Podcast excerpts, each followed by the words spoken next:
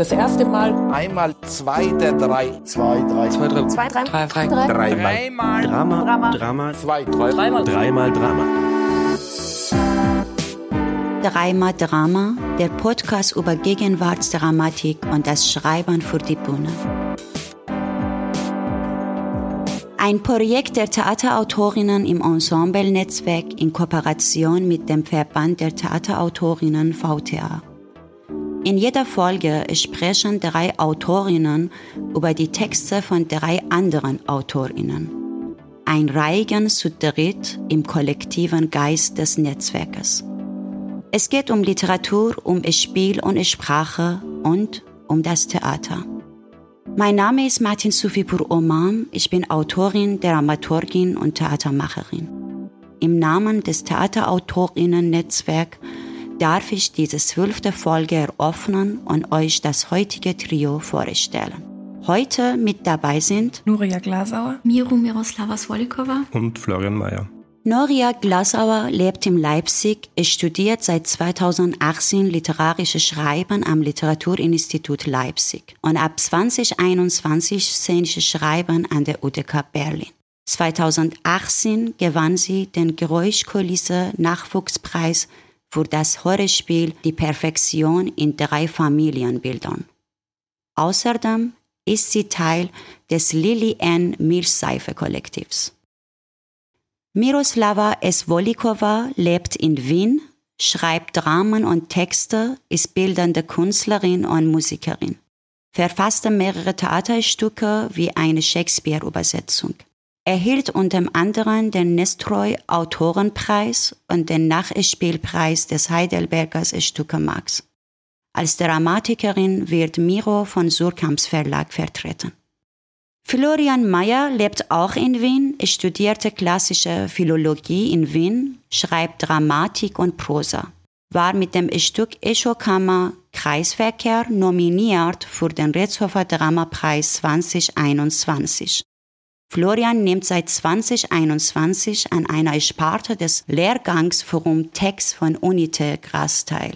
Schön, dass ihr alle hier seid. Und welche Stücke habt ihr drei heute mitgebracht? Ich habe Knicklicht von Jona Stoll dabei. Ich habe Your Very Own Double Crisis Club von Sivan Ben Yishai dabei. Und ich habe Und von Sean Keller dabei. Dankeschön. Zum Beginn der Folge haben wir einige Fragen an euch von der Autorinnen der letzten Folge. Bettina Erasmay fragt dich, Miro. Also ich würde erstmal äh, Fragen haben.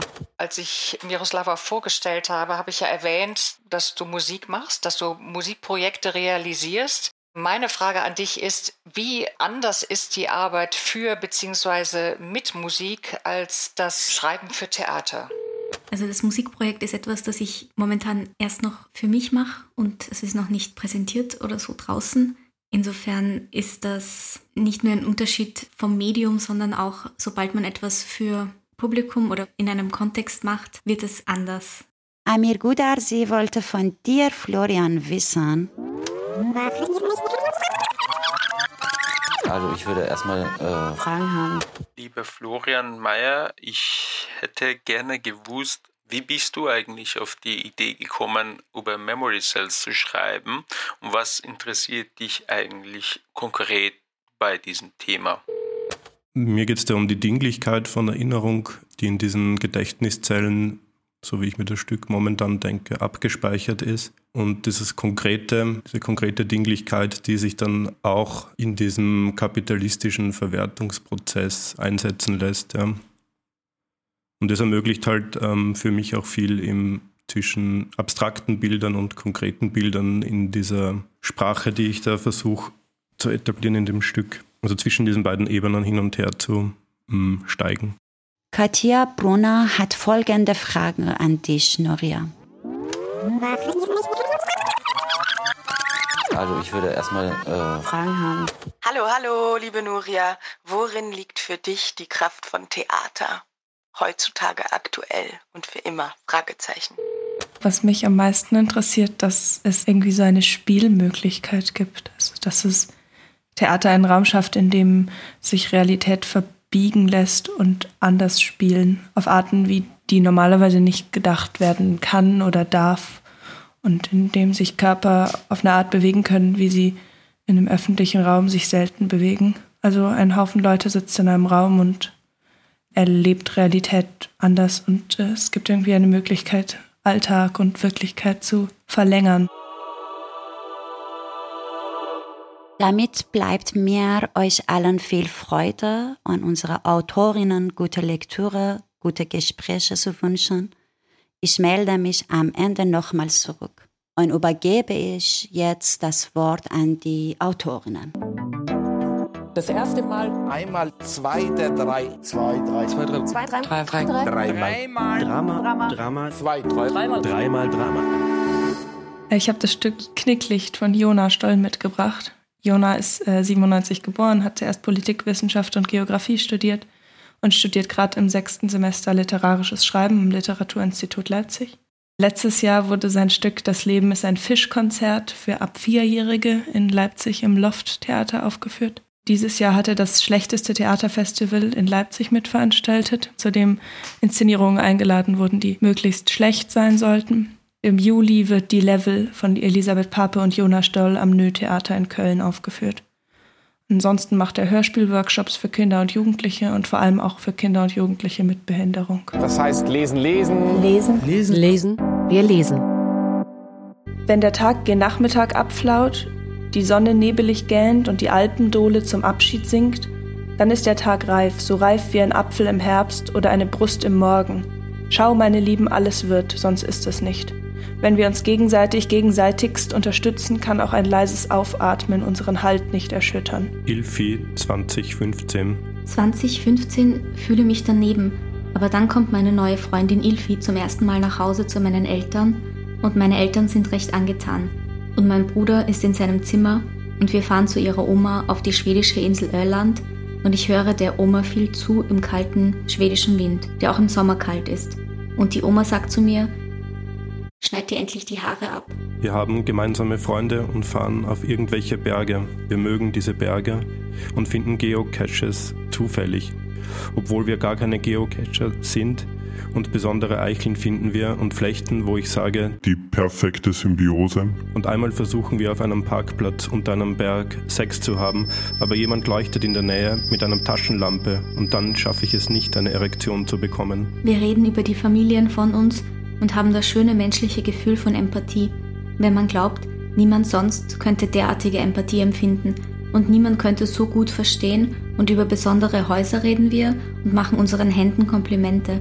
Und einmal baden wir zusammen. Obwohl wir verabredet sind mit einem gemeinsamen Freund. Der Olympus Mons ist der größte Berg in unserer ganzen Galaxie. Galaxie. Er ist zweieinhalb Mal größer als der Mount Everest und steht einfach auf dem Mars. Außerdem ist es ein Vulkan, ein Weltraumvulkan aus Marsgestein. Glaubst du, irgendwann werden da Leute, also Astronauten oder wenn alle Menschen halt auf dem Mars ohnehin wohnen, einfach irgendwelche Menschen, dass da Leute hochklettern und es irgendwann so ein kompletter normaler Scheiß ist und es Tourguides gibt, wo Leute das beiläufig in ihrer WhatsApp-Story rein, größter Berg im Universum, einfach gerade hoch mit der Gondel, höher geht's nicht im ganzen Universum und es ist abgedroschen und an sich nichts Besonderes, aber du bist trotzdem da wie am Taj Mahal oder auf einem dieser Hügel im Kindergarten und fühlst du einen pantheistischen Moment im Moment und in der traubenfarbenen Dämmerung schaut man vom Olympus Mons über Mandarinenhaine und saftigste Marsmelonenfelder und ich glaube nicht, dass es so funktioniert. Und die Sonne hat die Farben frisch gepresster Trauben aus dem verfickten Elsass und ein Spritzer Burgunderrot und die Felder von der Farbe der Liebe und spanischer Geheimnisse. In der Vorstellung ein schöner, fruchtbarer Gedanke. Ich stelle es mir gerade echt vor. Und ein paar Wochen später steht Ilfi da und sagt, sie will nicht mehr meine Freundin sein. Und ich sage, raus. Ich will, dass sie geht. Und sie geht und ich mache das Fenster auf. Es ist November oder Oktober und ich ziehe mein Shirt aus und versuche zu erfrieren. Und ich zittere und mich nerven die warmen Tränen, die mein Gesicht wieder warm machen. Und ich versuche mit aller Kraft zu erfrieren, während ich auf meinem Bett liege und es dunkel ist und mein Laptop-Bildschirm mit unangenehmem Licht leuchtet und ich denke an die kleinen Gammawellen in meinem Körper und ich hoffe, die Gammawellen sterben, aber sie sterben irgendwie nicht. Entweder ich ziehe nach Jena oder ich breche auf nach Georgien. Es entscheidet sich in den nächsten Tagen. Im Schlafwagenzug. Ich sitze im Nachtzug nach Hause, heim von einer schönen Reise, auf der etwas passiert ist. Ich denke auf gewissen Gedanken herum und versuche dadurch sehr genau zu verstehen, was auf dieser Reise passiert ist. Ich versuche es für mich einzuordnen. Ich sitze nicht mehr auf dem Kartoffelacker neben der Apfelbaumwiese am Stachelbeerstrauch. Ich sitze nicht auf dem Grundstück, das früher meinem Opa gehört hat und heute gehört es ihm nicht mehr. Er ist gestorben, genau wie die alte alleinstehende Frau, nach der ich ehrenamtlich gesehen habe. Ich sitze in Frieden im Schlafwagenzug mit einer kleinen Packung Brezelchen. Da gibt es große Qualitätsunterschiede bei den Brezelchen. Ich habe plastikfreie Gums gekaut, die nach wenig Kauen bereits erloschen sind geschmacklich. Und ich habe an nichts weiter gedacht, also wirklich dreimal kauen und die waren tot. Die plastikfreien Gums bekam ich als Dankeschön für mein Engagement. Mein Bruder war bei meinen Freunden dabei und hat gelacht und Wein getrunken und hatte dazwischen eine Panikattacke und ich hätte auch gerne mal eine Panikattacke und dann werde ich mich zur Rettung stark auf einen Gegenstand in der Situation konzentrieren, wie mein Bruder, und dann wird es wieder gut werden. Ich habe den Baseballspieler Joe DiMaggio verehrt. Er hat insgesamt 361 Home Runs geschlagen und war, und das sage ich nicht ohne Stolz, er war sogar kurz mit Marilyn Monroe verheiratet. Eine turbulente Ehe, die zwar liebevoll war, aber unter den extremen Persönlichkeiten beider und zudem unter Joes Eifersucht und Marilyns Untreue litt. Auch konnte Joe es nur schwer ertragen, dass Monroe sich damals noch größten Ruhms erfreute, während er, nach seinem Abgang als Sportler, nicht mehr bejubelt wurde, was ich gut verstehen kann. Ach, was war ich Fan von Joe DiMaggio. Die Legende Joe DiMaggio. Joe DiMaggio. Das heißt lesen, lesen. Liebe. Eine Liebeserklärung. Es ist eine Liebeserklärung. Eine Liebeserklärung für ein Stück schreiben, in dem Alois B. sagt, mit Worten wie Liebe, Hoffnung, Leben kann ich nichts anfangen, da höre ich nur Computer rauschen. Dabei geht es in Knicklicht natürlich um Liebe im Sinne von Geborgenheit, im Sinne von nachts die Hand an den warmen Druckerbauch halten und sich Sorgen um den Bruder machen. Das Stück erzählt über Liebe, Hoffnung und Leben und sagt in hastigem Tempo klobige Alltagswörter, Brezelchen, Achtsamkeitskorridor, WhatsApp-Story, Brusttuch. Klobige Fakten. Das Stück heißt Knicklich, es ist von Jonas Stoll, es hat 40 Seiten, es sprechen Alois A, Alois B und Alois C. Und Alois A, Alois B und Alois C erzählen Fragmente aus ihrem Leben, meistens in Monologen. Außerdem gibt es Sprachnachrichten, die eine Person aus einer psychiatrischen Klinik schickt. Die Geschichten der Aloise stehen um diese Sprachnachrichten herum, hören zu, verhandeln psychische Krankheit am Rande mit, nehmen die Lebensrealität des depressiven Bruders in ihren Alltag auf, nie wird aktiv darüber gesprochen, nie auch nur Depression gesagt. Dabei weigert sich Jonas Stolz Stück ein weiterer Text über die schreckliche Welt zu sein. Er sagt stattdessen, guck, ganz viele Leute geben sich echt Mühe, ganz viele Leute kümmern sich echt so gut sie können umeinander. Ganz viele Leute hören nachts zusammen Musik und schenken sich schöne Sachen und sind beeindruckt von einem zufälligen Gespräch im Zug und lieben ihre Kinder.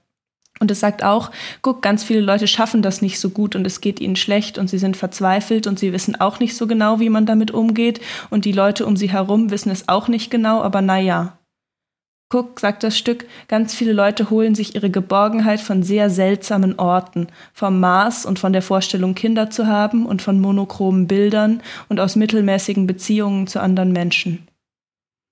Dabei hat das Stück, glaube ich, keinen Anspruch, so etwas Allgemeines zu sagen. Dafür ist es zu bescheiden. Das Stück sagt bescheiden, Hallo, ich bin das Stück Knicklicht von Jona Stoll und ich werde nichts sagen, außer das, was Jona Stoll weiß. Ich erzähle also so viel, wie Jona Stoll zu erzählen hat, und das sind die Stimmen von Alois A, B und C. Und Alois A, B und C sind drei Männer in Deutschland, die erzählen von ihren relativ unaufregenden Mittelschichtsleben, inklusive Senfeiern, Umarmungen, Depersonalisation und alten Dohlen. Der Text ist also so eine Art Knicklicht, das sehr unaufgeregt ziemlich schön ist. Überraschend schön, mit so einem Knicklicht durch die Nacht zu wedeln. Liebe. Liebe. Liebe. Eine Liebeserklärung. Es ist eine Liebeserklärung. Also was mich ähm, formal interessiert hat, war dann eben, hm, dass am Anfang diese Kursivnachrichten sich ja nicht ähm, erschließen. Das ist ja, man fragt sich erstens, was heißt das, dieses ABC? Sind das ähm, drei innere Stimmen dieser Alois-Figur, ist die vielleicht, also jetzt im landläufigen Sinn, schizophren oder so, also hört mehrere Stimmen in sich. Und dann baut sich dieser Spannungsbogen in mir auf und hat sich dann erst im Laufe des Stücks entspannt und geklärt, allmählich, worum es da gehen könnte. Was ich schön gefunden habe, ist auch, dass da sprachlich so gearbeitet wird, dass Dialekte oder Soziolekte unterschiedlich herauszuhören sind aus diesen Stimmen. Also für mich versuche ich dieser Alois, ich habe den gelesen als, also ich habe ihn halt als eine Figur gelesen. Also die hat viel gesehen von der Welt, die war in Brüssel immerhin. In Schweden schreibt auch irgendwo, dass sie da durch Mitteldeutschland, glaube ich, herumtrabt, ist das Wort. Was dann ergreifend war für mich, war dann auch, wie dann dieser, ich sage jetzt halt diese Alois-Figur, dann versucht sich sprachlich auszudrücken, diese Sprache, die sie nach diesem sozialen Aufstieg beherrschen sollte, irgendwie auch nicht so ganz in den Händen hat. Und dann greift sie zu so Homer-Zitaten. Also es wird dann lustig für mich beim Zuhören. Was ich dann auch so spannend fand, war, dass diese Alois-Stimme manchmal in so einer Ichigkeit, also so eine Ich-Besessenheit verharrt. Also auch poetische Bilder ganz lange ausbreitet. Das Anfangsbild mit der Clementine zum Beispiel oder dann mit dem Duschen, dass der fast schon zu einem Reinigungsritual wird. Für mich ist das, das ist fast schon metaphorisch. Und dann halt der innere Widerspruch, der auch manchmal, also vielleicht ist der Widerspruch innerlich oder nicht, kommt darauf an, ob man die jetzt als unterschiedliche Figuren oder als verschiedene Stimmen in einer Figur sieht, dass dann irgendwo eine Stimme zur anderen sagt, also mit deinem Pathos komme ich gar nicht mit. Drück dich doch einmal konkreter aus und sag, worum es geht. Also auch, dass in diesen Stimmen eine so irgendwie Metaebene aufgemacht wird, metatheatralische Ebene aufgemacht wird. Ja. Ich habe es gelesen, ähm, wie so Blitzlichter von so in Intimität, von so intimen Geschichten und habe mich da am Anfang auch gar nicht bei dieser Figurenaufteilung aufgehalten, das sofort irgendwie wissen zu müssen, es hat sich dann auch einfach irgendwie aufgelöst beim zweiten Lesen und beim Nachdenken drüber.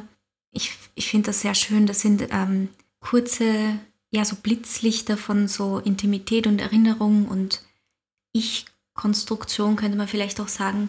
Ich fand das schön, dass man das immer wieder so, so reinkippen kann und dass das gar nicht, also für mich war gar nicht so das ganze, oder der ganze Bogen jetzt immer im Vordergrund, sondern eher dieses Reinkippen in so kurz angerissene Geschichten irgendwie und die dann wieder abgebrochen werden und dann kommt wieder eine andere Geschichte und so und ein anderer Moment, ein anderer Gedanke. Ich glaube, beim ersten Lesen hat mich das auch am meisten gepackt, diese kleinen Momente und diese Schönheit von so Banalität. Und ich finde es aber auch total schön, dass sich ja zugleich diese Figuren durchziehen, von denen du sprichst, Florian, und dass man diese, dass man so eine Geschichte konstruieren kann von sozialem Aufstieg und dem Bruder und dem Unterschied zwischen der Lebensrealität vom Bruder und der Lebensrealität vom Alois oder den Aloisen oder sowas. Also es hat so ein großes Bild, aber es für mich stehen auch diese kleinen, schönen Momente im Vordergrund, in denen so Banalität plötzlich so eine Wahnsinnsschönheit bekommt. Also mir hat auch gefallen, dass der Irritationsmoment mit brutal, ich lese es so, dass der aus dem süddeutschen Raum kommt dieser Alois vielleicht, weil er Alois heißt und der Name ist irgendwie sehr süddeutsch. Und da liest man halt am Anfang, er lobt das brutal so und ich dachte am Anfang, okay, der spricht von Brutalität. Das schwingt da irgendwie mit natürlich. Bis mir dann endlich der Knopf aufgegangen ist, dass das einfach wahrscheinlich ein Dialekt oder Kunstdialekt ist für den Bruder, den er da irgendwie so liebevoll, aber doch brutal und eigentlich was mich dann ergriffen hat, war, dass das, also beim Lesen, wenn man es liest, nur mit einer Verballhornung anreden kann. Also sogar das Wort Bruder ist irgendwie verzerrt. Weil von Kümmern die Rede war, ich habe halt oft auch das Gefühl gehabt, Alois oder die Aloise kümmern sich vielleicht gar nicht so ehrlich um den Bruder. Das beim Ende fand ich es stark, diese Beziehung, die eigentlich immer an der Kippe ist und am Schluss dann eben in Schaffen S endet, die irgendwie ein Tippfehler sind für Fragezeichen vielleicht. Das ist das Schöne, dass das Ende so offen ist. Man weiß nicht, schreibt ja noch einmal eine Sprachnachricht. Aber das ist ja, also für mich zum Beispiel ist auch gar nicht klar, ob brutal der Bruder ist oder nicht nochmal eine andere Figur. Also ich glaube, das ist mir, ist mir offen und ob der mhm. Bruder derjenige ist, der die Sprachnachrichten schickt oder ob das nicht vielleicht eher Ilfi ist, also die Freundin oder so. Es gibt so ganz viele Offenheiten im Stück, wo ich nicht das Gefühl habe, sie sind offen im Sinne von, zufällig oder beliebig oder so, sondern eher offen im Sinne von Realität oder Leben oder so, wo halt manche Sachen so nicht ganz fest genagelt werden können. Und ich glaube, was ich noch spannend fand, weil wir vorher über so Schönheit von diesen kleinen Momenten geredet haben, ich habe das Gefühl, das ist schon auch immer an der Kippe zu, es wird irgendwie gruselig oder es funktioniert halt doch nicht. Ganz am Anfang, da gibt es so eine Szene, wo es ganz viel um Kinder geht und um Kinderkriegen und so. Also ich zitiere mal ganz kurz. ich mag diese kleinen Trittbretter am Kinderwagen, wenn dann ein zweites Kind da ist, dass das erste Kind auf dem Trittbrett steht und das coole Fahrgefühl hat. Also so Sachen. Und dann kommt aber auch, ich will 100 Kinder haben und kein Kind kann Nein zu mir sagen als Freund, 100 Kinder, 100 ewige Freunde. Und dann kippt es so in die volle Gruseligkeit. Vielleicht ist das irgendwie in dieser Ich-Bezogenheit von einem Stimmenstrang auch drinnen, dass man sich hundertmal kopieren will.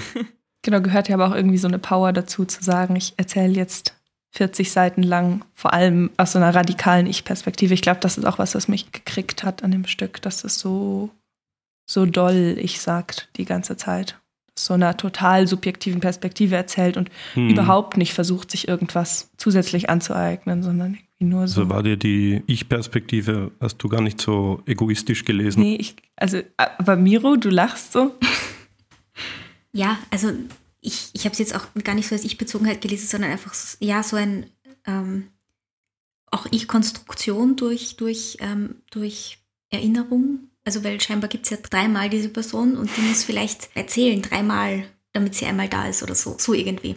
Also, dass da auch, dass es auch kreist um irgendwas und, und so, dass diese Erinnerungen und dieses Intime auch irgendwie irgendwas greift oder so.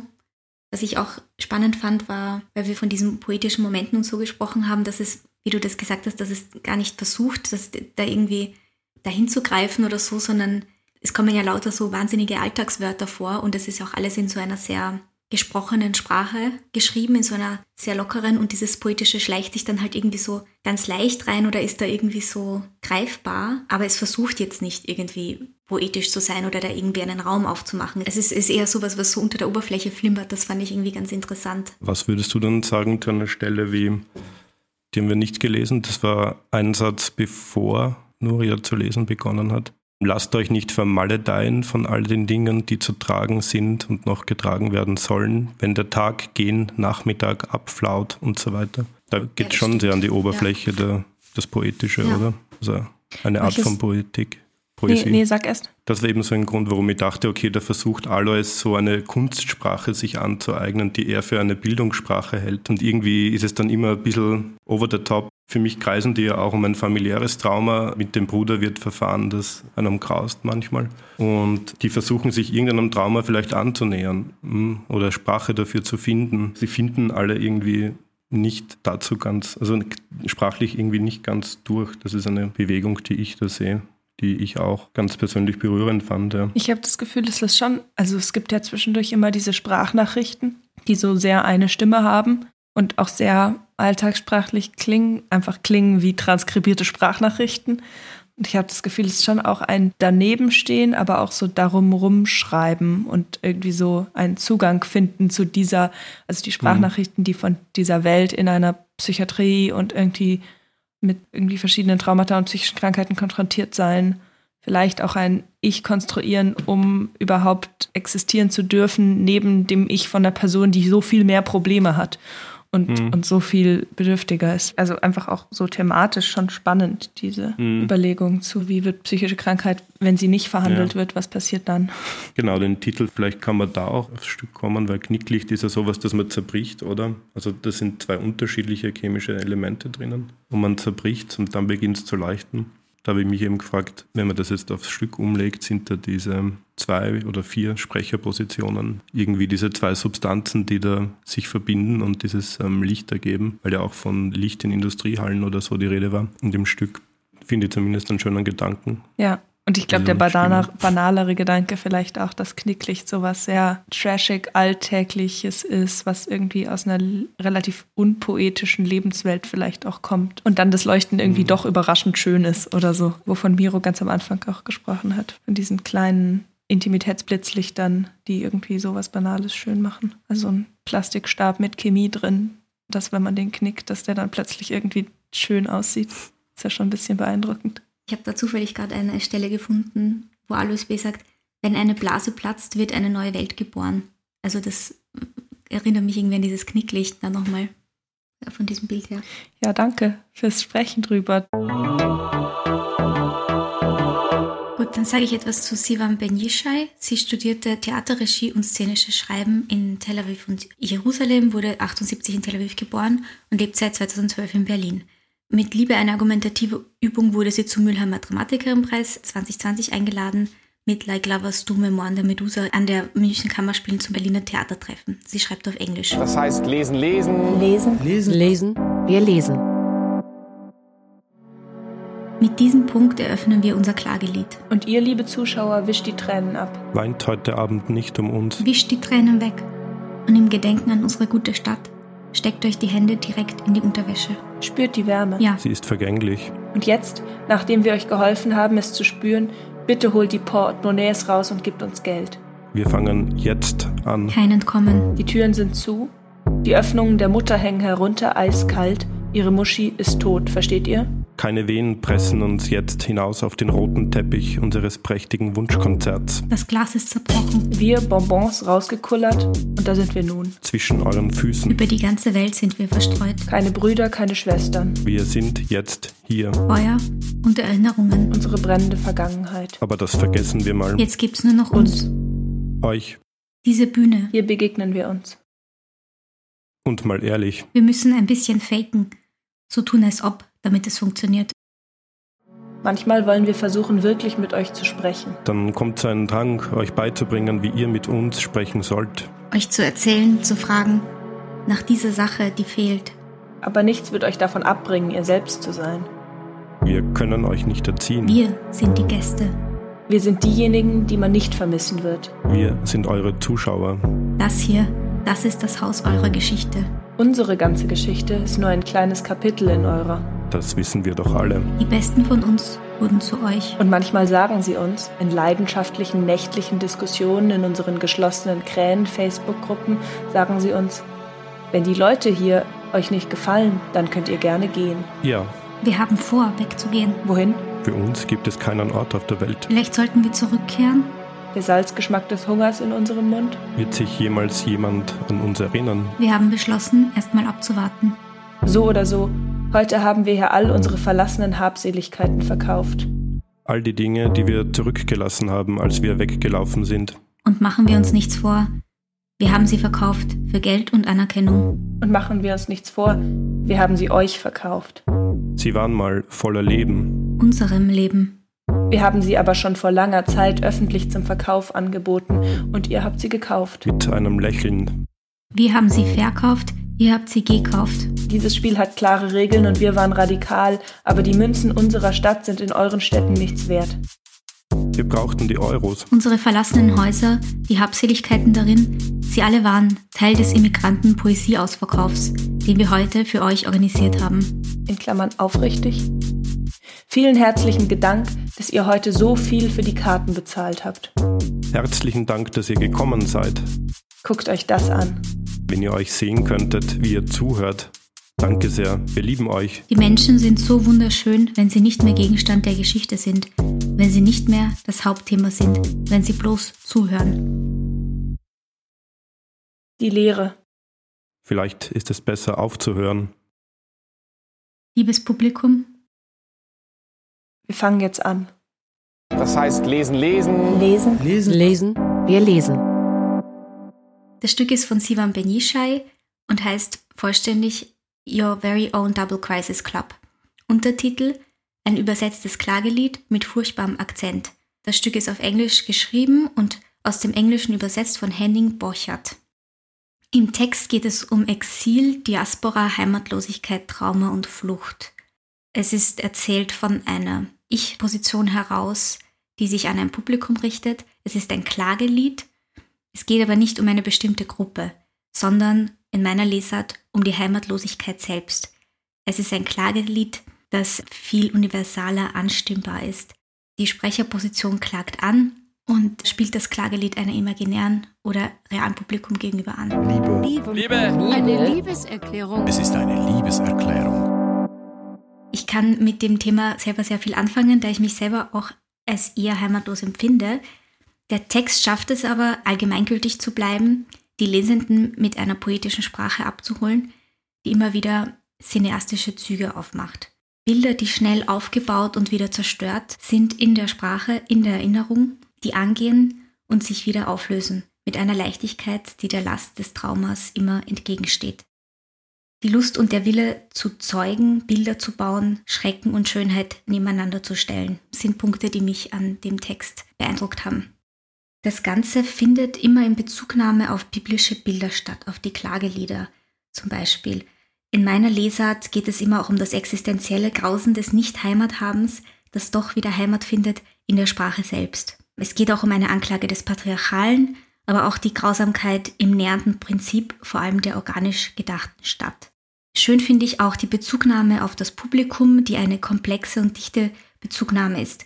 Zum Beispiel gleich am Anfang diese Stelle, wo die Zuschauer gebeten werden, sich mit dem eigenen Körper zu verbinden, mit der eigenen Sexualität, der eigenen Intimität, nämlich in der Aufforderung, die Hände in die Unterhose zu stecken und dann daran zu riechen. Ich finde, dass dieses Bild sehr schön gleich eine übergriffige und unmögliche An Ordnung ist, also die wahrscheinlich im Theater nicht erfüllt werden wird. Ähm, und ich lese noch eine Stelle vor, die ein bisschen etwas von der poetischen Sprache einfängt, von der ich gesprochen habe.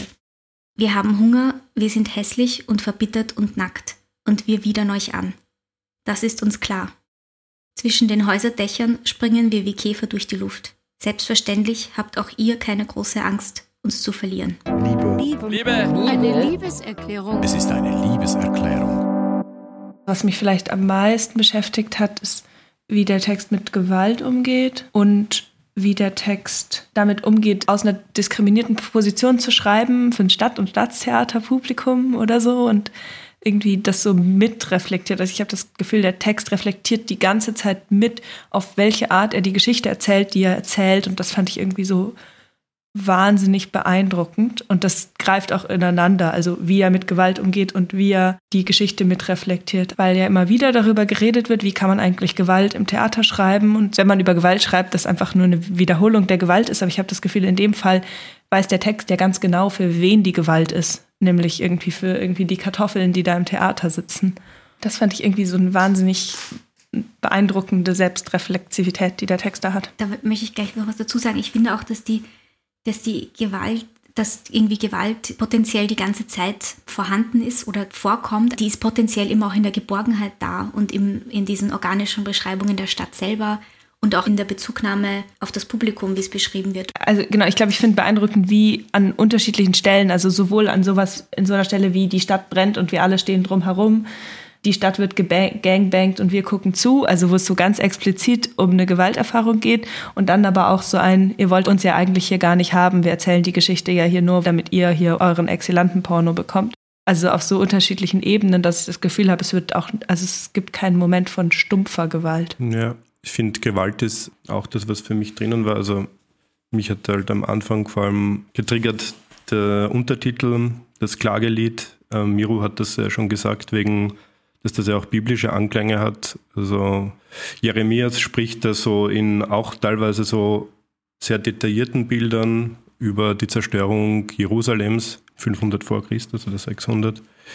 Aber was mich fasziniert hat an dem Text war halt, dass das so wechselt zwischen einer Klage und dann aber doch ein Ton von Selbstanklage, also die Anklage derer, die ja geflohen sind und nicht mehr dort sind und dann aber auch die Anklage des Publikums. Das Publikum wird als Konsument von diesen Produkten, die dann halt in so, ich glaube, nur hat gesagt, so Stadttheater irgendwie da reingezogen werden und das schon konfektioniert konsumieren sollen, angegriffen. Für mich ist das auch schön, wie sich der Text eben der Erzählbarkeit oder den Erzählmustern verschließt, die man da so leicht drüber stolpern kann. Das ist pathetisch, ich glaube, das muss man tun. Vielleicht ist da, habe ich mir einen Ausschnitt und zwar ganz am Ende zitiert werden, werden da so anzitiert, nehme ich einmal an, so Art Klappentexte oder Inhaltszusammenfassungen von irgendwelchen Romanen. Da geht es um Helena und Margaret stehen kurz vor dem Zusammenbruch. Ihre Arbeit ist kaum zu bewältigen. Ihr Sohn kommt viel zu früh in die Pubertät und Helenas Chef, der erfolgreiche Gedankenstrich. Oder Jakob kriegt einen Job als Verkäufer im Jahr 2030 dann noch einmal so ein Klappentext und dann die Stadt, die Züge, die Lichter, Menschen. Gut fangen wir an, sagt dann der Text. Also für mich eben für ein nicht ein Erzählen in irgendwelchen bekannten Strängen, sondern eigentlich, es klingt jetzt auch pathetisch, halt das Poetische. Und ein Punkt, den ich noch gerne besprechen würde, und zwar Klapp, also Your Very Own Double Crisis Club, also diese Gemeinsamkeit, die da vielleicht suggeriert wird. Kann man das mit Zeugenschaft vielleicht verbinden sogar, weil das wird ja auch immer oft thematisiert, finde ich, in dem Text. Ja, Zeugenschaft, aber ja auch das, was Miro gesagt hat, dass der Text es schafft, seine Allgemeingültigkeit zu halten. Es geht ja nicht um ein konkretes Kriegsgebiet oder um ein konkretes Exil, sondern mehr um so was Abstrakteres und darin hm. entsteht vielleicht auch einfach ein Club. Ich wollte auch noch sagen, also die Erfahrung der Heimatlosigkeit ist ja eigentlich älter als die Idee des Nationalstaats oder so. Es gab ja die Vogelfreien zum Beispiel im Mittelalter oder so. Ja, ich habe es ich eh versucht in der Einleitung, also so diese existenzielle Erfahrung von, von Heimatlosigkeit oder Sicherheit zu verlieren, ganz, ganz grundlegend. Und das ist ja auch der Versuch, das ähm, auf eine sehr komplexe Art irgendwie zu ja, vermitteln, ist wieder das falsche Wort. Also es gibt ja gar kein, kein, kein Wort, was es jetzt eigentlich ist. Es ist ein Zeugen, Vermitteln. Genau das wird ja verhandelt, wie, wie, wie drüber zu sprechen ist. Ich finde auch spannend, alle konkreteren Beschreibungen von so Zerstörung, Krieg, sind ja aus dieser Krähenperspektive erzählt, also von oben vom Dach runter. Und ich habe das Gefühl, das macht auch ein Angebot zu so partieller Identifikation vielleicht. Also es erzählt ja nicht aus der Perspektive von der Frau, die gegen das Polizeiauto gedrückt wird und so konkrete physische Gewalt erfährt, sondern aus der Perspektive von denen, die draufschauen und zuschauen, wie die Heimat verloren geht. Der Text macht zugleich sehr klar, dass er aus bestimmten Perspektiven nicht erzählt und dass bestimmte Leute von dem Text aus die anderen sind, die das nicht erlebt haben. Und trotzdem habe ich das Gefühl, bin ich nicht draußen, obwohl ich gar keine Exilerfahrung habe, das zu kennen, das irgendwo so drauf gucken und keine Ahnung, jetzt Nachrichten schauen und zu sehen, okay, da passieren jetzt irgendwie gerade, also in verschiedenen Ländern verschiedene Kriege. Ich finde auch, also ich habe ähm, das in der Liebeserklärung kurz äh, das Wort verwendet, cineastisch. Ich weiß nicht, ob das im Sinne der, der Autorin ist, aber ich fand einfach, dass diese Bilder sowas ähm, sehr Cineastisches haben. Also ich musste so an, ich habe das sofort so in so, so, Filmbildern gesehen, die sich dann aber gleich wieder auflösen und das einfach mit der Sprache halt einfach noch viel leichter geht, die aufzubauen und wieder aufzusprengen, ja, oder zu verwandeln, sage ich, ja, lieber zu verwandeln.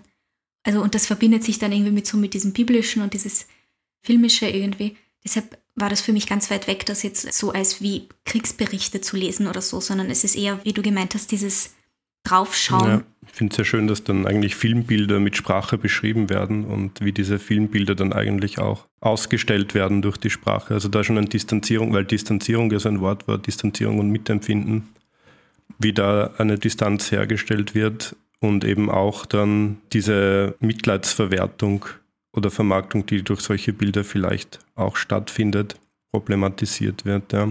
Und die Perspektive, Distanz und so ist ja auch dann eben bei diesen Krähen die von oben zuschauen, wahrscheinlich auch irgendwo ein Thema. Ich glaube, da geht es für mich dann auch irgendwie in dieses Thema Ohnmacht, wo ich das Gefühl habe, der Text beschäftigt sich schon auch damit. Von da aus irgendwie Heimatlosigkeit und aber sich die zurückschreiben. Ich habe das Gefühl, da funktioniert das Geschichtenschreiben ja auch als Methode, um sich irgendwie mit seiner Gegenwart und Vergangenheit zu konstruieren. Es gibt so eine Stelle, da heißt es, all die Geschichten, die wir wiederholen und wiederholen, damit sie, die, hm. diese zerrissen, kakophonisch, chaotische, parallelen Einzelheiten verschwinden. Also irgendwie so eine Erzählung, also eine Not, ja. so eine Erzählung auch zu konstruieren. Und diese Erzählhaltung ist ja, glaube ich, auch im Anfangsbild, was ja auch einen schönen Subtext hat, oder da steht, es ist nicht schwer zu beschreiben, was ich sah, als ich den Kopf umdrehte und zurückblickte. Also da blickt jemand zurück blickt sogar irgendwie, zitiert er glaube ich auch irgendwas, dann kommt Lot oder diese Lot-Geschichte. Wie war das? Lot und seine Frau dürfen aus der Stadt gehen und sie dürfen sich aber nicht umdrehen zu diesem Traumaort. Und die Frau, die namenlos bleibt, es wird auch thematisiert, Gott sei Dank in dem Text, ähm, er starrt dann zur Salzsäule. Und vielleicht ist auch dieser Moment des Kopf vor- und Zurückbewegens eine Möglichkeit, das zu lesen. Ja. Also das Erzählen oder vielleicht die Unmöglichkeit des Erzählens. Ja, und die, über die Unmöglichkeit des Erzählens, ich glaube, das fand ich vielleicht auch so sehr berührend. Ganz am Anfang steht in den Regieanweisungen, dass der Text auch die Worte in Your Very Own Double Crisis Club sind bloß der Anlass, damit die nicht erzählten Geschichten schweigend dastehen und gesehen werden können. Ohne Worte gibt es keine Leerstellen, daher müssen Worte geschrieben werden. Das drückt das ganz gut aus, oder? Ich fand noch schön, dass ich das Gefühl habe, dieser Text, dass der in, also wo wir gesagt haben, der ist nicht an einem konkreten geografischen Ort verortet und ich habe das Gefühl, stattdessen ist er halt im Theater. Das ist das, wo der Text wohnt. Und das fand ich so mega schön. Das ist so eine ganz krasse Also weil wenn wir die ganze Zeit sagen, ah, das ist so allgemein und das ist mehr so die allgemeine Heimatlosigkeit oder so, könnte das ja auch unkonkret werden, aber das ist es überhaupt nicht, weil es so fest im Theaterraum steht. Ja, es ist auch immer von hier und jetzt die Rede, oder? Und irgendwie dann, ich weiß nicht, da lese ich vielleicht zu viel rein, aber da ist auf Seite 4 dann meine Stadt, mein Aufstieg und Fall, da habe ich halt an diesen von Brecht, diese Oper denken müssen, nicht Aufstieg und Fall der Stadt Mahagoni. Also vielleicht arbeitet der Text auch mit irgendeiner äh, Verortung, auch im Kanon oder so. Also, aber das ist dann meine Philologenkrankheit. nee, ich habe auch daran denken müssen. Ich habe das nicht studiert. Ich habe einen Theatertext von Sean Keller vorgestellt. Der Theatertext hat den Titel Und. Davor noch was über Sean Keller. Er wurde 1992 im Allgäu geboren, hat an der Akademie der Bildenden Künste Nürnberg studiert, dann auch an der Hochschule für Bildende Künste in Hamburg. Er arbeitet als Autor und Medienkünstler vor allem an partizipativen und installativen Formaten sowie Schnittstellen des Digitalen. Er hat mehrjährige Arbeitsbeziehungen mit Kaufmann Witt und Online-Theater.live, das er 2017 mitbegründete. Sein Stück Sommer, für das er 2018 den Hans-Kratzer-Preis gewann, wurde 2019 am Schauspielhaus Wien uraufgeführt. Zuletzt entwickelte er das Online-Multiplayer-Game Hive und schrieb Trauerreden für die BesucherInnen von Kaufmann Witz Endlichkeitserfahrung Sterben. Mit letzteren arbeitet er derzeit an der Freundschafts-App Rigby. In der Textprobe, die wir lesen, versuchen wir der Struktur oder einer Möglichkeit der Struktur dieses Textes nahe zu kommen. Das heißt lesen, lesen. Lesen. Lesen. Lesen. Wir lesen.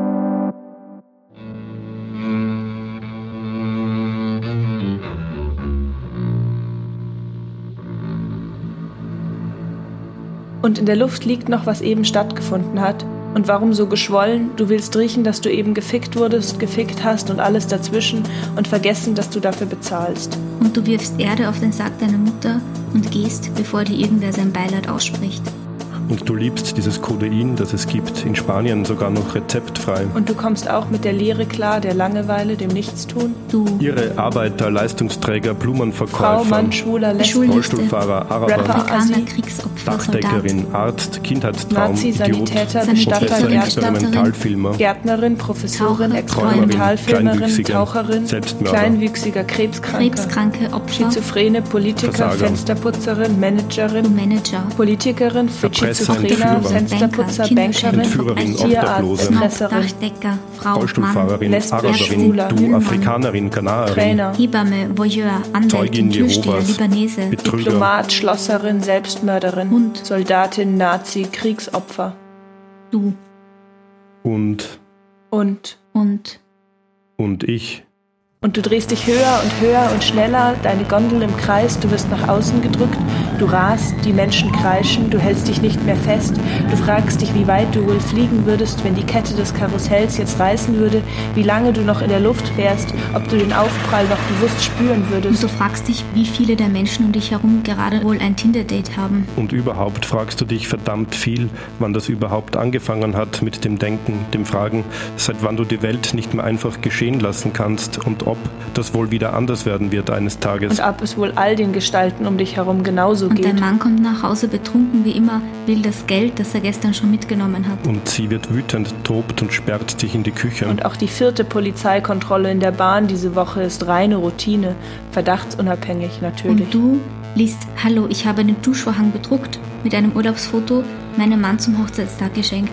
Er hat sich sehr gefreut. Danke für die schnelle Lieferung. Jetzt ist jedes Duschen ein bisschen Urlaub. Und dann vergisst du irgendwann die Menschen, an die du mal ununterbrochen gedacht hast, einfach weil sie nicht mehr in deiner Nähe sind. Und du bekommst keinen mehr hoch, aber erzählst niemandem davon, flüchtest in Ausreden von Arbeit und müde und Stress. Sowas hat man nicht in deinem Alter. Und dann kommt er zurück mit der Axt und hackt dir beide Hände ab. Und dann fällt dir das Mehl runter und du denkst daran, wie dir das auch mal passiert ist. Bei oder mit X.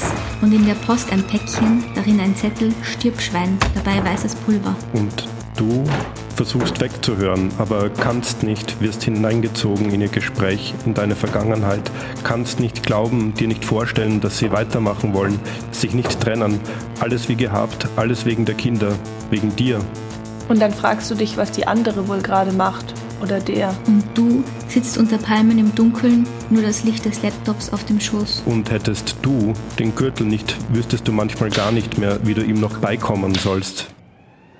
Und einfach mal Seele baumeln lassen, der Hektik des Alltags entkommen, Work-Life-Balance, Detox, Yoga, Arabic, verträumtes Hideaway, Behaglichkeit und Freiheit. Und von wegen Wissensdrang, Wissensdurst, der hat Flausen im Kopf, der Junge. Und du weißt, was zu tun ist. Und du kletterst auf den Strommast, es ist nass und rutschig, aber du steigst immer weiter auf, balancierst auf den auskragenden Arm, blickst nach unten und lachst, lachst ihn aus, wie er da steht, lässt die Füße baumeln, wie erbärmlich er da steht, wie winzig, wie er ruft und fleht, dich bitte zurückzukommen. Und du spürst ein Beben, hörst ein Donnern, ein Scheppern, ein Klirren, springst auf, rennst nach nebenan. Und alles ist glatt und die Menschen kühl. Und du kannst deine Finger nicht mehr bewegen. Das heißt lesen, lesen. Lesen. Lesen. Lesen. Wir lesen. Ich soll dem Text meine Liebe erklären und ich glaube, ich würde mit ihm gern eine Langzeitbeziehung eingehen. Liebe. Liebe. Liebe. Eine Liebeserklärung. Es ist eine Liebeserklärung. Wer spielt die Hauptrolle in diesem Stück? Die Hauptrolle ist für mich, also in meiner Lesart, mit einem ungewöhnlichen Spieler besetzt, und zwar mit einem Und. Und dieses Und wird im Titel entsprechend groß geschrieben, in einem Titel, das ja ansonsten alles andere hat. Also alles hat, nur keine Rollen. Zur Form vielleicht sind an ein Du gerichtetes Und-Formeln, die ohne Satzzeichen relativ atemlos daher, also schnell daherkommen, auf den Zuschauer oder die Zuschauerin einblitzen und steht am Anfang und am Ende des Textes. Es ist wohl ein Text über Lebensläufe, über einen Lebenskreislauf, über einen Circulus viciosus vielleicht von Geburt bis zum Tod, äh, aufgefächerte Lebensläufe, die zu scheinbar beliebig auswechselbaren CV-Bausteinen werden, über Splitter und Fragmente aus dem, was man so Einzelschicksal nennt. Ja, für mich spielt also und die Hauptrolle und dieses und ist sehr spielfreudig. Es ist ein und, das als Bindewort manchmal eher recht als schlecht oder mehr schlecht als recht verbindet. Darin liegt für mich aber auch eine sehr große poetische Wirksamkeit. Es ist ein Bindewort und, das bei aller Verbindlichkeit, die es vielleicht hat, sehr viel offen lässt. Es ist ein Text, der mit einer fast schon ins Lapidar Groteske gehenden Ruhelosigkeit, also ich habe ja schon gesagt, keine Satzzeichen in den meisten Stellen, die Kraft, die Bindekraft oder die Abstoßkraft, die Konfrontationskraft von diesem scheinbar so unscheinbar daherkommenden einsilbigen Bindewort zeigt.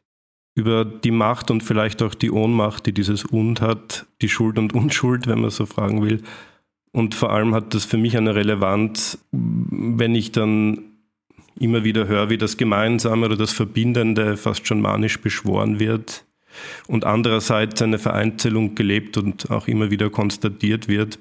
Wir in einer Zeit sind, in der das Miteinander gefeiert wird, sagen wir bei öffentlichen Anlässen, und andererseits die Macht nach wie vor fleißig spaltet. Also das ist ein Widerspruch, der vielleicht auch in der Anwendung von diesem kleinen Wort und im Text drinnen ist.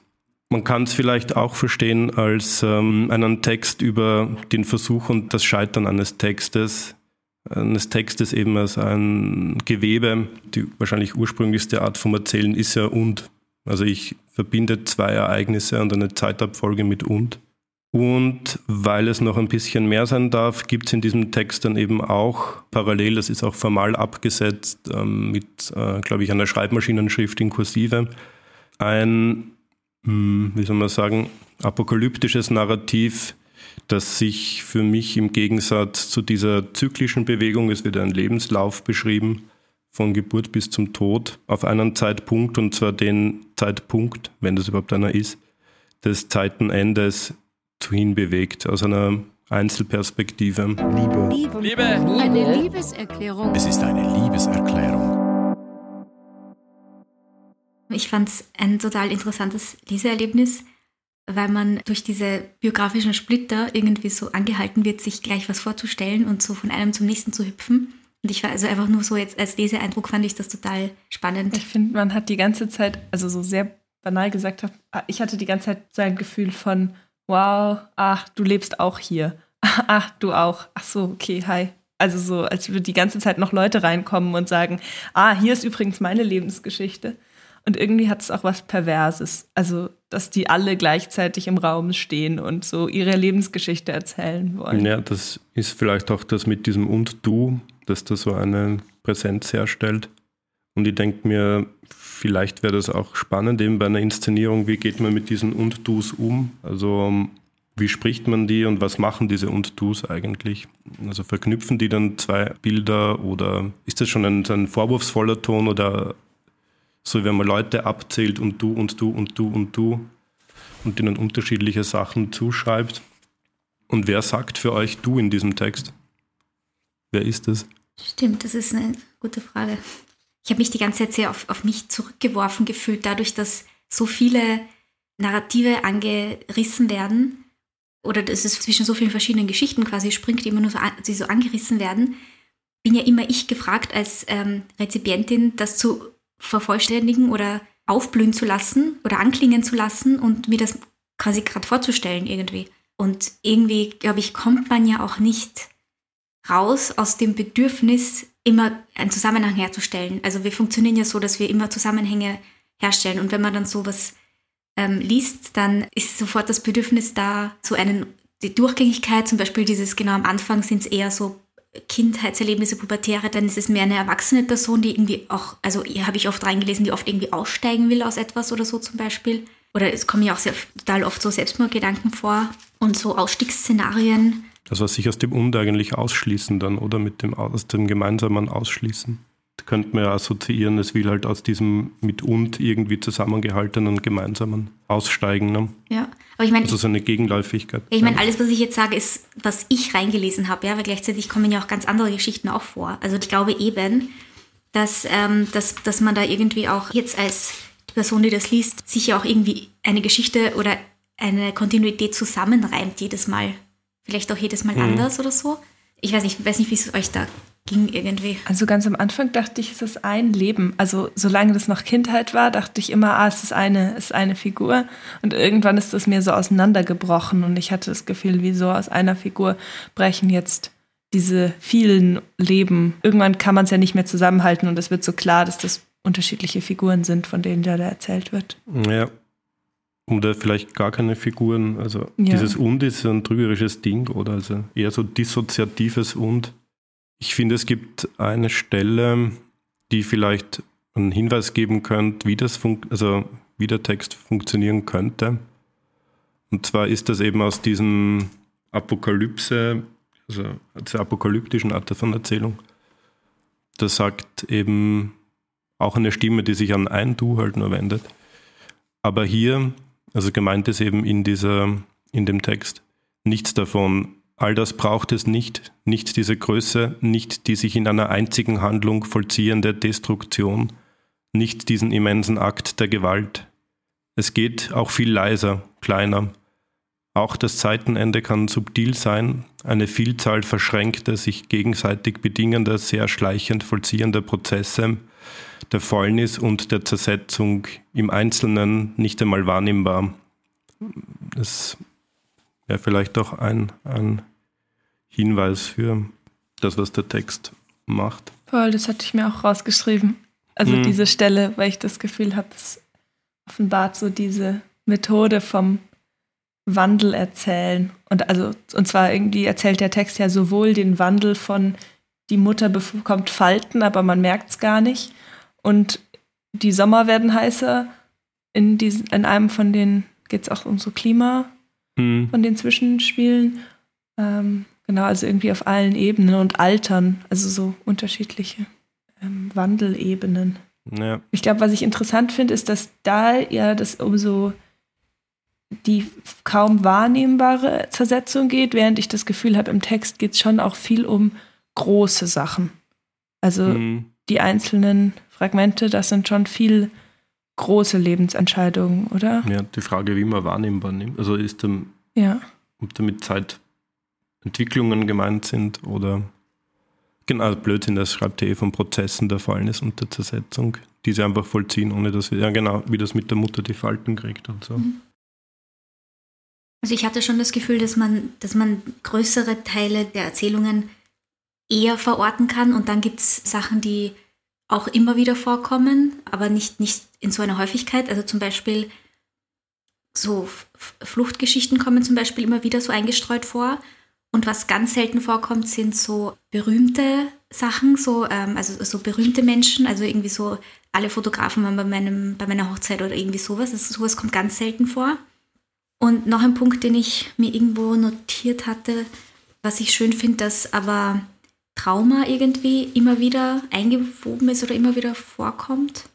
Und dass das quasi in diese biografischen Anrisse oder Bruchstücke, dass das irgendwie immer wieder drin ist. Weil das, es beginnt, so wie es beginnt, irgendwie, ja, also jetzt nicht einfach so eine, so eine Biografie runter erzählt, sondern es sind immer diese Brüche und diese, es sind immer wieder so ja, traumatische Sachen da drinnen, die da irgendwie so reinbrechen. Und dadurch verbindet sich das dann auch mit diesen anderen, allen möglichen Erzählungen, weil das halt immer diesen, diese Brüche schon drin gibt. Also man hat da schon von Anfang an verstanden, dass da immer was reinbricht, dass es jetzt nicht irgendwie so eine Abfolge ist von einfach, wie man sich eine 0815-Biografie vorstellt oder so. Also genau, dass der Text irgendwie ja auch in Frage stellt, was ist eigentlich ein richtiges Leben mhm. oder ein falsches Leben? Was ist das Leben von den anderen, mit dem, wo wir so behaupten, wir könnten uns überhaupt nicht mit dem identifizieren und dann irgendwie ist es aber doch ganz nah an mir dran, weil es nämlich im nächsten Satz vorkommt und mit einem Und sich mhm. verbinden lässt. Ja, also wenn ihr jetzt eine dumme Phrase bringen wollt, müsste man sagen, ihr stellt existenzielle Fragen. Aber irgendwo der Tod ist schon immer präsent.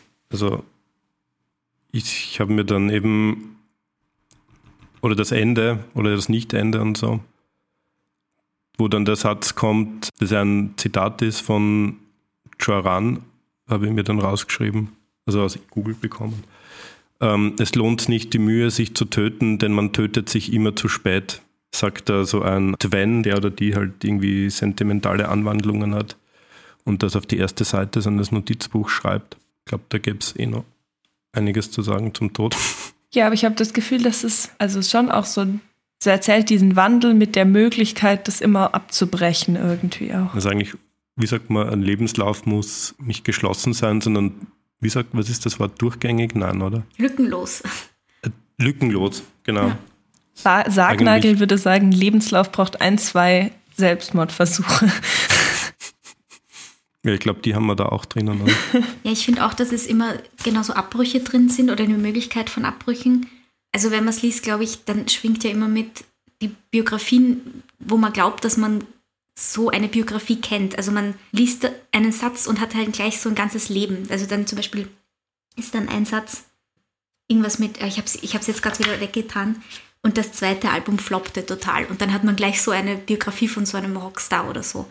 Und dann äh, ganz oft natürlich diese, so eine Mittelschichtsbiografie von jemandem, der dann sich sein Haus und Job und so und dann aussteigen will. Oder man merkt, also ich hatte das Gefühl, oh, ich habe, mein ganzer Kopf ist voll mit so Biografien von so Biografie-Schubladen oder so. Also man hat dann sofort, also man könnte auch einfach nur sagen, eine Geschichte, aber eigentlich ist das ja eine Biografie und eine Identität eigentlich. Und das fand ich irgendwie voll interessant auch. Ja, total spannend, dass du sagst, weil als ich es gelesen habe, dachte ich so, ah, der Text arbeitet zum Teil schon auch mit Klischees. Also es werden dann so einzelne Sätze gesagt. Auf der anderen Seite vielleicht tut er das gar nicht, sondern er erzählt halt so kleine Teile aus einer Biografie. Und das Klischee kommt von mir, also aus meiner Biografie-Schublade, die ich aufmachen kann und sagen, ah ja, das ist diese klischierte Lebensgeschichte. Ja, das ist lustig, ja. Mhm. ja. Ich habe dann irgendwie weiter recherchiert und habe dann irgendwie, offenbar sollte man Joran schon früher gekannt haben, als ich ihn jetzt kennengelernt habe gibt es dann die Phrase, also den Satz Rausch der Ausweglosigkeit. Wird das für euch auf dieses Stück irgendwie passen? Rausch? Weil es ist ja Rausch, also Rausch, ein Rausch der Ausweglosigkeit. Also auf jeden Fall das mit Ausbruch, was wir gesagt haben, oder Ausbruchswunsch irgendwie. Das schwingt mhm. für mich oft mit und, und auch so eine Distanz oft zu dieser, ich meine, das ist wieder der nächste Punkt irgendwie, Biografie und Distanz dazu im Erzählen. Das ist für mich auch immer drinnen irgendwie. Ich glaube. Aber der Rausch ist nicht da. Doch, also in diesem immer weitergehen, immer hm. weitererzählen. Ja, diese Endlosigkeit ist ja da auf jeden Fall. Also klar, es geht irgendwie von, es erzählt so ein Leben durch, aber am Ende erzählt es ja auch ein immer weiter, immer weitergehen und irgendwie, es gibt kein Ende, auf das wir, also sowohl in der Apokalypse gibt es irgendwie kein Ende, so kein Weltenende, aber auch kein, also vielleicht ein Lebensende im Sinne von, das Individuum ist irgendwann vorbei, aber, aber es geht ja irgendwie weiter. Und ich glaube, darin ist es vielleicht schon eine, eine Ausweglosigkeit und auch, also es bringt sich ja niemand um in dem Text, außer ich habe, oder habe ich was vergessen? Ich glaube auch nicht, ja. Also der Wunsch da nach. Genau, es ist immer diese Möglichkeit, machen. aber eigentlich ja. gibt es das nicht oder passiert das nicht in dem, ja. dem Universum. Ja, das finde ich auch so witzig, wie dann so Wörter wie und darf es ein bisschen mehr sein. Ich glaube, das sagt der Metzger am Anfang, als er das Kind, das Neugeborene sieht und das eigentlich total fremd findet. Und der schwingt ja dann auf einmal in dieser komischen Phrase so viel mit, oder? Also einerseits so das an den die Zuschauenden oder auch so als wie das dann auf einmal als Verdrängungsmechanismus wird oder auch als Funktionsweise, fast schon als Credo vom Kapitalismus, nicht? Das muss, natürlich muss es immer mehr sein, das ist eine rhetorische Frage. Es muss immer mehr sein und dieses Ende gibt der Text aber eigentlich gar nicht her, oder? Weil er hört mit und auf. Ich, muss, ich, wollte gerade nochmal schauen, wie es endet, weil ich, weil ich mich auch gar nicht ans Ende erinnern kann. Der gleiche Satz wie am Anfang. Und da ist nichts. Also es ist wirklich so im Kreis geschrieben auch. Naja, wie es halt schön, wenn in einem Text auch steht und da ist nichts. Also positiv. Aber Florian, hast du eine Antwort, weil du gemeint hast, weil du vorher gefragt hast, ähm, wer schreibt für Der Rausch. wer ist hinter oder auch ja auch die, aber auch vorher noch wer hm. ist wer wer sagt und du. Ja, ich habe da irgendwie versucht so frei zu assoziieren. Ich glaube, Sean sagt das in einem Gespräch, das in irgendeinem Blog ist, dass er da denken muss an ähm, Leute, die im Zug vorbeifahren an einem man macht sich halt Gedanken oder schreibt ihnen irgendwas zu. Und so hätte ich es eigentlich mir auch gedacht, also so eine gewisse Zufälligkeit. Und ich weiß nicht, ob das dann zu weit geht, dass man sagt, die schreibende Person ist die, die und du sagt, oder ich glaube, das lasst auch offen. Ich glaube, das ist vielleicht der Witz, dass es nicht geklärt wird. Und im Text wird eigentlich auch sehr selten ich gesagt. Eigentlich deshalb habe ich die Stelle auch nur ausgesucht. Ich glaube, nur oder fast nur an der Stelle und, und, und und ich. Also es wird eigentlich immer Du angeredet und das Ich redet eigentlich gar nicht oder ich glaube sehr selten. Ne? Ich glaube, ich finde es auch spannend, nochmal zu sagen, dass der Text schon aus, einer, aus einem Ich spricht, das den Leuten was zuschreibt. Hm. Genau, weil damit und, und, und sich vielleicht auch dieser Biografie-Schubladen bedient, aber die auch dann nicht so endlos aufmacht, sondern dann auch gleich wieder zuschiebt. Wieso? Es springt so ein mhm. Satz raus und dann knallt man die wieder zu, die Schublade. Zu guter Letzt. Zu guter Letzt. Am Ende. Und zu guter Letzt. Vielen Dank euch dreien. Da wir mit dieser zwölften Folge heute die erste Reihe von Dreimal Drama beenden, wollte ich im Namen des Theaterautorinnen-Netzwerks den Moment nutzen, um eine herzliche Einladung an alle Theaterautorinnen auszusprechen, Teil des Netzwerks zu werden. Das Theaterautorinnen-Netzwerk versteht sich als Plattform für Kooperation und Ideenentwicklung, bietet eine Form, um sich auszutauschen, etablierte Strukturen zu hinterfragen und sich für neue Arbeitsweisen und ein gemeinsam gedachtes Theater der Zukunft einzusetzen. Wir engagieren uns für die Stärkung zeitgenössischer Texte im Theater, einen gemeinsamen künstlerischen Prozess auf Augenhöhe einen solidarischen und transparenten Zugang zu Wissen und Erfahrung, faire Gagen und Gleichstellung der Geschlechter und einen versteckten Austausch mit anderen Berufsgruppen des Theaters. Das erste Mal einmal zwei der drei. Zwei, drei. Zwei, drei. Zwei, drei. Drei, drei. drei. Dreimal. Dreimal. Drama. Drama. Drama. Zwei, drei. Dreimal. Dreimal Drama.